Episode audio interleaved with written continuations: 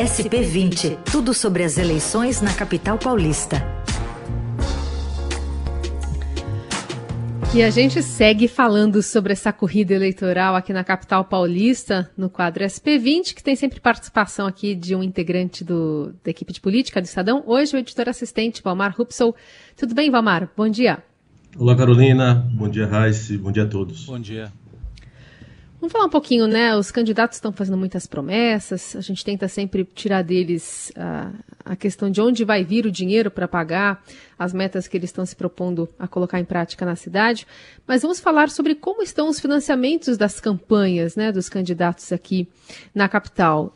O Estadão trouxe né, esse levantamento. Nove das 14 campanhas que disputam a prefeitura declararam mais despesas que receitas. Como é que está sendo esse compêndio? é, isso é interessante, né? Mas a princípio não configura irregularidade. Né? O TSE permite que os candidatos até terminem a campanha devendo seus fornecedores, desde que o partido é, assuma a dívida e a pague posteriormente. É, e, enfim, em caso de não pagamento, o candidato pode ficar inelegível e tal. Isso é um ponto. Outro ponto é, é que muitas vezes o, declara, o, o candidato declara é, uma contratação completa, assim, uma, o, o valor do contrato inteiro de um, de um servidor ou uma compra de material e tal, e depois é que ele declara essa, essa, o financiamento da campanha dele. Né?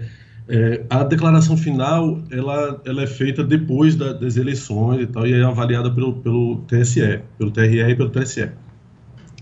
É, mas o, o importante dessa história é a possibilidade que o eleitor tem de monitorar a execução dos recursos dos candidatos durante a campanha.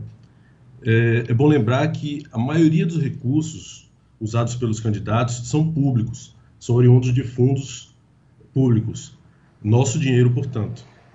Então, hoje, é, se a Justiça Eleitoral ainda tem um sistema que não, dá, não permite esse acompanhamento online e muito detalhado, ele, esse, esse sistema ele é muito melhor do que já foi. Né? Sei lá, há 10 anos atrás a gente tinha, mal tinha a condição de acompanhar isso.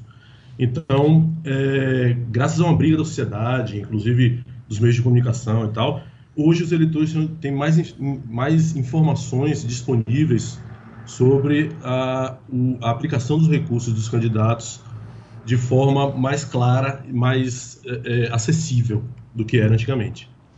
Omar, é, outro assunto também do dia, mudança na estratégia do candidato Celso Somano depois de queda nas pesquisas. Cadê o presidente Bolsonaro na campanha agora? é, nossa, nossa reportagem identificou que é, a campanha, a, os, as inserções né, do, da propaganda eleitoral do, do, do Somano é, estão exibindo trechos do, do, do jingle dele o, trecho que não fala o nome do Bolsonaro. É, vamos lembrar que o, que o Bolsonaro se lançou candidato, o candidato de Bolsonaro em São Paulo. Né? Ele só lançou a candidatura depois de um, de um almoço com o Bolsonaro e tal. É, mas essa mudança, essa, essa, essa postura foi mudada a partir da semana da quinta-feira passada, mais ou menos, que foi quando uma pesquisa apontou uma queda das intenções de votos do, do de Russomano. Né, numericamente, o, o, prefeito Bruno, Covas ultrapassou ele, né? Tá, tão, ali no limite do, da margem de erro, mas numericamente o Bruno agora está em primeiro. É, no dia seguinte, o Russomano já fez a inflexão. Ele, ele disse que não haveria problema em comprar vacina da China e tal, uma postura diferente da, da de Bolsonaro. É,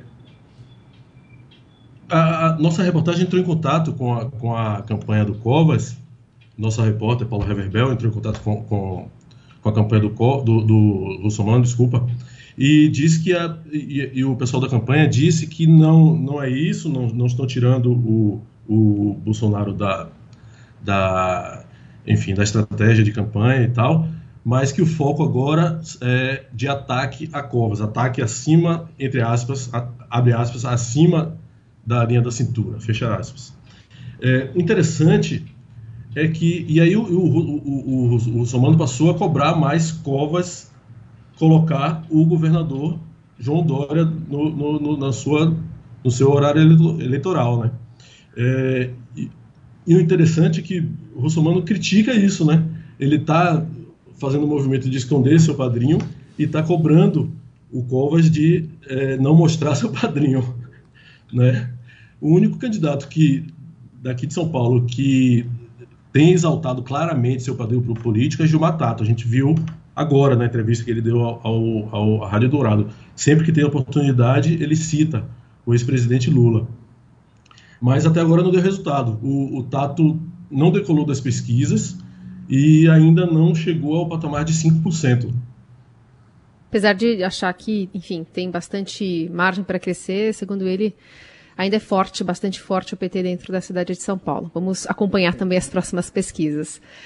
E a gente agradece então a participação do Valmar Rupsol hoje aqui no SP20. Até a próxima, Valmar.